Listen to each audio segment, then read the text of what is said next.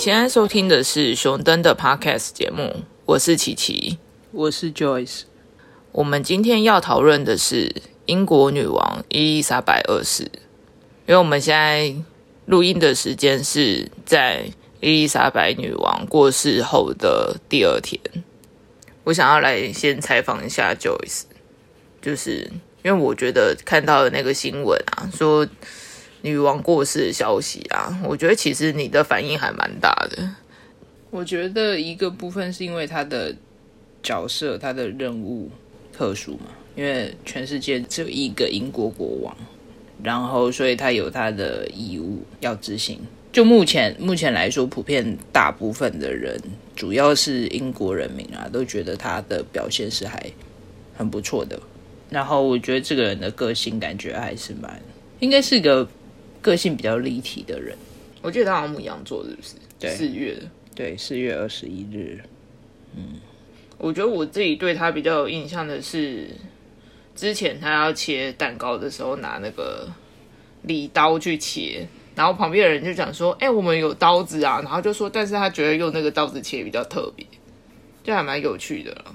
就是他好像是一个很幽默的人。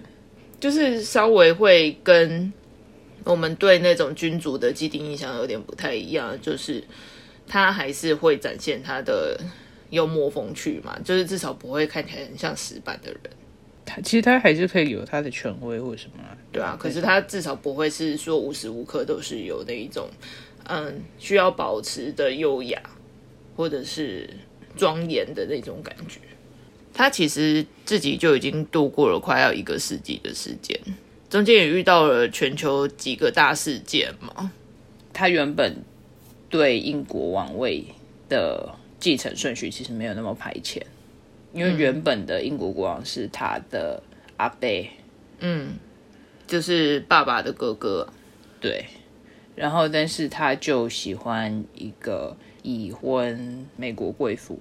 然后甚至消息传出说他已经表明说，只要他离婚了，我就会尽快跟他结婚。女王的阿贝这么表示，因为那个时候还是还在那个二十世纪初，所以当然那个时候的风气没有办法接受这么一个，就是直接跟就是还有婚约的人在一起，然后还一直讲说我我之后我要跟他结婚，这样。就是离婚在那个时候并不是一个很普遍的概念，然后但就直接遭到国会的反对，就人就跟他提议说，如果你真的一定要跟他结婚，然后你又不希望别人干涉这么多的话，那你就退位啊！你退位之后，你不是国王之后，就没有人会管你了。也没有人有办法管到你要跟谁结婚什么之类的。对，然后他就退位了。然后，所以下一任继承者，因为他没有子女，所以他的弟弟就继位了。他弟弟有两个女儿，然后长女之后就是成为现在的伊丽莎白二世。所以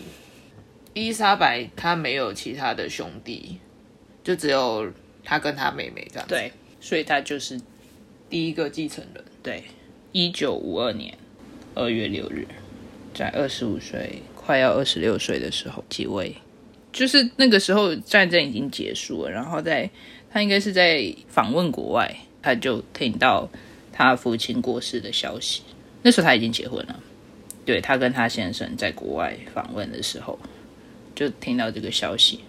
然后就赶快回国继位。然后他他先生是他先生算是他的远房表哥，然后原本是希腊王子。但讲到这边啊，我就觉得好像很多欧洲的皇室都会有一些远联亲姻关系。对，因为他们就会互相攀关系，互相结婚啊。但我真的觉得这还蛮特别的，因为他们欧洲其实还蛮广大的，就国跟国之间其实还会有这么深的连接，其实我就觉得还蛮特别的、啊。从他父亲继任为英国国王之后，他大概就是要开始为这个做准备嘛，因为他就是第一顺位的继承人。对啊，因为又有其他们家的小孩就只有他跟他妹妹而已。他爸爸的故事之前有拍那个王王者之声，我是觉得还不算不错看。哦，那就是他爸哦，对，那他爸，就是一个喝口疾的人。对对对，可是我看他爸的画像，其实我觉得他爸长得还蛮好看的。对，跟那个电影主角不大像。是很不像，完全不一样吧？我真的觉得他爸还蛮好看的。你的意思是？没有啊，就是整个脸型是不一样的。对啊，他爸爸脸比较长。对，我真的觉得他爸还蛮好看的。其实我觉得王室就是主要应该就是用现在的方式来形容，大概就是比较多的慈善活动嘛。嗯，就是他们要推广一些他们觉得需要宣传的概念、想法，然后帮助一些需要他们觉得需要支持的团体。但外交方面，我觉得主要还是看政府那边怎么运作嘛。因为其实英国在那个在之前光荣革命之后，就变成他们的主要政治以议会为主，就主权的部分是在政府，然后国王没有办法直接参与。然后每次国王有可能参与的时候，他们就会变得很紧张，他们怕回到。之前那个君主专制的时候，光荣革命是在什么时候？一六八八，那很久以前呢。不过英国女王她其实主要继任之后，她可能主要面临的问题是，那个人们普遍会认为君主制是一个旧时代的体制的象征，所以她其实在一个衰弱弱势的一方。然后，但是她现在成为就是英国王室的代表。所以她还是要尽量去一个部分，就是就是时代，你知道时代要逐渐将他们淘汰，然后但是他还是要想办法取得一个平衡，一个是可能他自己或者他自己跟他自己自己家人的立场，他们的权利，然后跟其他方去妥协，然后或者从中取得一个平衡，看怎么样处理对大家来说是可以接受，然后也是比较好的结果。对，因为原本他继任的时候还是有大英国协，就是大英国协还是一个统治多个国家的一个政治实体。但是他继任之后，因为主要是主要是时代的演变吧，就他继任之后，就是大家慢慢的一个一个独立，然后脱离大英国协。对，所以他他统治的领土其实是逐渐变少的。不过我觉得有一些还蛮有趣的，就是你知道，其实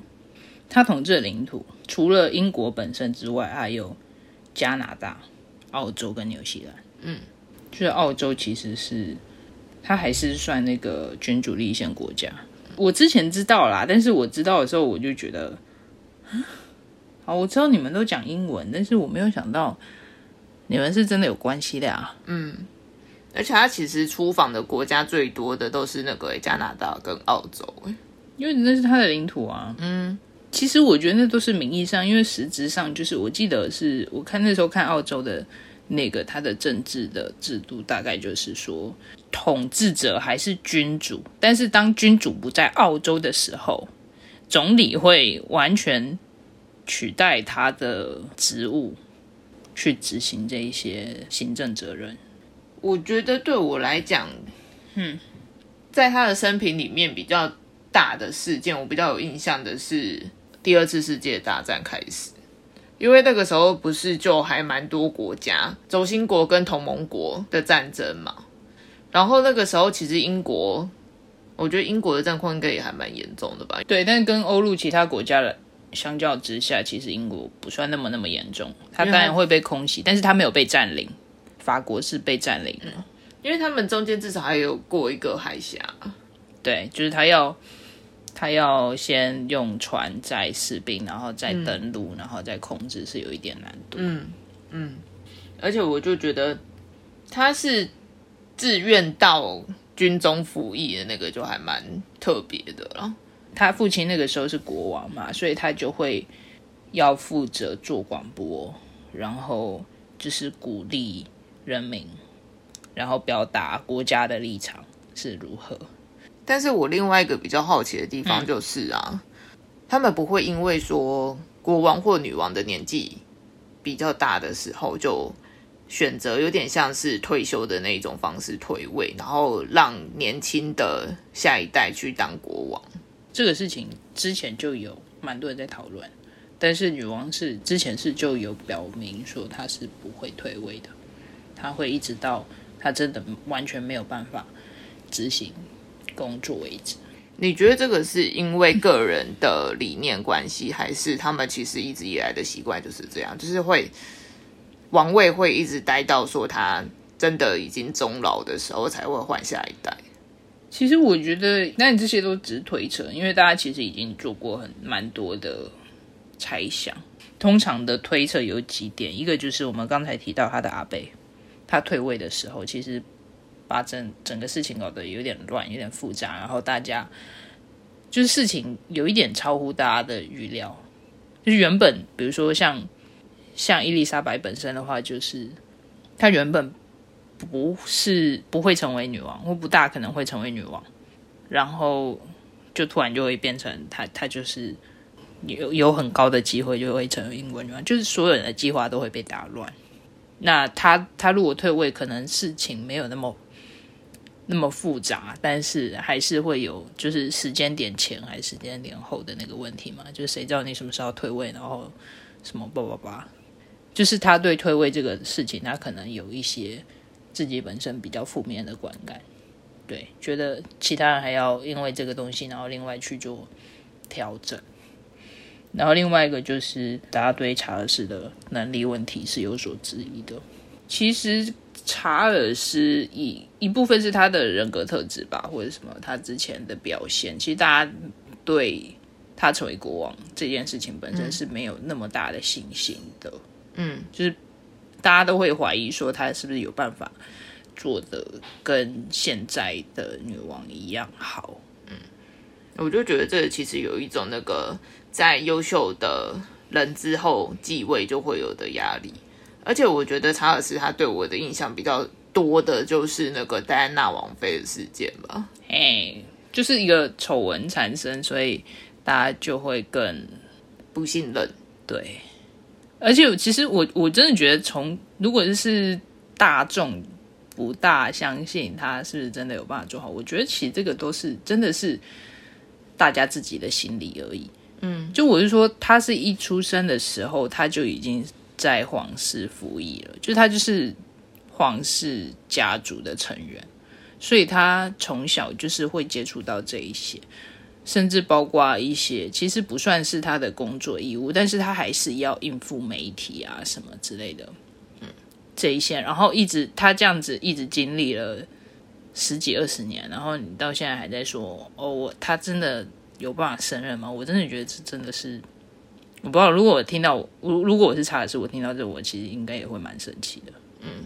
然后第三个其实是，我觉得有点像是，你现在会把就是履行皇室家族责任义务视为一个工作，所以就会问说：“哎，你什么时候要退休啊？什么之类这种。”但是其实，在旧时代的人来说，这是他们的身份。就是我就是君王，所以理论上英国是我的，那没有什么退休这件事情，因为我的身份就是在这边，我不会因为我因为我年纪大到哪一个时候，所以我的身份就转变了什么。所以其实如果就身份这个角度来讲，其实没有所谓这种退位或退休的这个问题。加上贝啊，就是。经历了那么多时局动荡的事情，然后不管他们那个时候是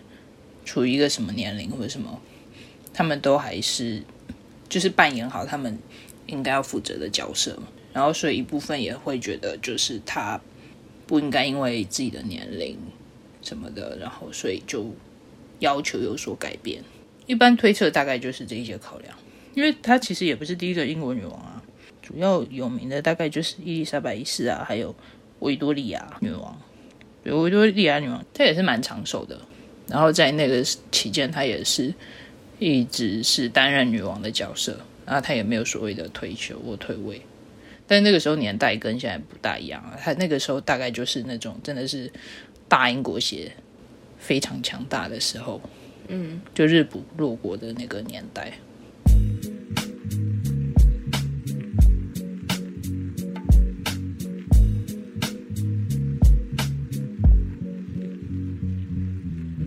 然后他跟他先生有四个小孩，第一个小孩就是查尔斯王子，第二个小孩是安妮，是唯一的女生。第三个小孩是安德鲁，第四个小孩是爱德华。但好像就是原本就是说安妮也就比较大啦啦那种个性。嗯，哦，他他是那个第一位参加奥运的英国皇室，你是说去观看的，还是他自己真的？他是选手，真的，他他比什么？骑马哦，对，哦马术，哦哦，他妈妈也很厉害哦。对，因为那个是贵族的运动。哦，我会想说他要比什么？对，然后最后还是有得到那个团体组的银牌。哼，对，因为我知道他妈妈很喜欢骑马，其实他们应该都需要嗯喜欢骑马。可是我就觉得他妈很厉害的地方，就是他到九十几岁、九十六岁的时候还在骑马，是啊，很恐怖哎、那么高龄了还在骑马，他都不觉得那个有一点那种身体有点不堪负荷，或者是说怕你从马背上掉下，但我觉得可能算是一种生活习惯或者什么之类的吧。就跟走路一样自然，是不是？对啊，就是或者说你说平常你会哦，对对啊，跟我们走路一样自然，就是有点像平常呃老人家，你说他会去打高尔夫球、打网球或者什么之类，但是他们因为你可以说这个算是英国战斗民族的表现，因为就是之前是那个啊那个什么，至少在一战、二战之前吧，就是骑兵是一个很重要的兵种，嗯，然后你身为贵族，尤其你骑上马之后就会高高的。看起来特别帅，所以他们就会强调说，哦，你一定要会骑马，不然万一要打仗的话怎么办？所以他们就一定会要骑马。然后后来当然就是跟某一些其他的事情一样，就是最后慢慢演变成比较偏向一种娱乐休闲的那种感觉。嗯，对，但是这还是对他们来说是一个蛮重要的技能，也是一种身份的表现。那你觉得伊丽莎白女王有做过哪一些事迹是让你比较佩服，或者是你印象最深刻的？大概真的就是她的幽默感，对，嗯，因为好像比如说就会有传说，就是有人在跟女王开会，然后结果他的手机就响。是哦，对，然后他就很，他赶紧把它关掉，赶紧把它关掉。然后女王就说：“嗯，我希望，嗯，这个人应该不会是什么重要的人呗。那因为你居然挂他电话哎，但是其实这有一点小小的讽刺啊，就是我这么重要的人，你还让你的手机响，那最好是这个人是真的很重要，让你要把手机开着。但我觉得这是英国人比较特有的幽默。”就有一点带有一点讽刺或者什么之类，就是如果你要从那个角度来讲，说他比较刻薄什么也是可以。但我其实比较欣赏类似这样这种幽默，就是他想要表达出他的东他的意思，但是他会选择用这种方式跟你说，对啊，嗯，就不会是说什么开会的时候你竟然给我把手机打开，就是那种有一点指桑骂槐的那种感觉啊，对啊，可是我就觉得有点，有的时候遇到这种状况就还蛮讨厌的。对啊，就是我觉得像像类似这种幽默感，就是我刚才讲，就是英蛮多英国人应该都会倾向有这样的习惯。是哦，就就算他们要开玩笑，比较会跟你如果要跟美国人比的话，他们的幽默感比较会像是这种形式。所以当那个情况，你当然也可以解读成你不讲话就没事，你像这样你这样一讲，反而会把那个情况弄得更尴尬什么之类，或者说别人会说你这个人为什么故还故意要这样讲，很刻薄什么。嗯，但是你当然也是可以把它解读成幽默。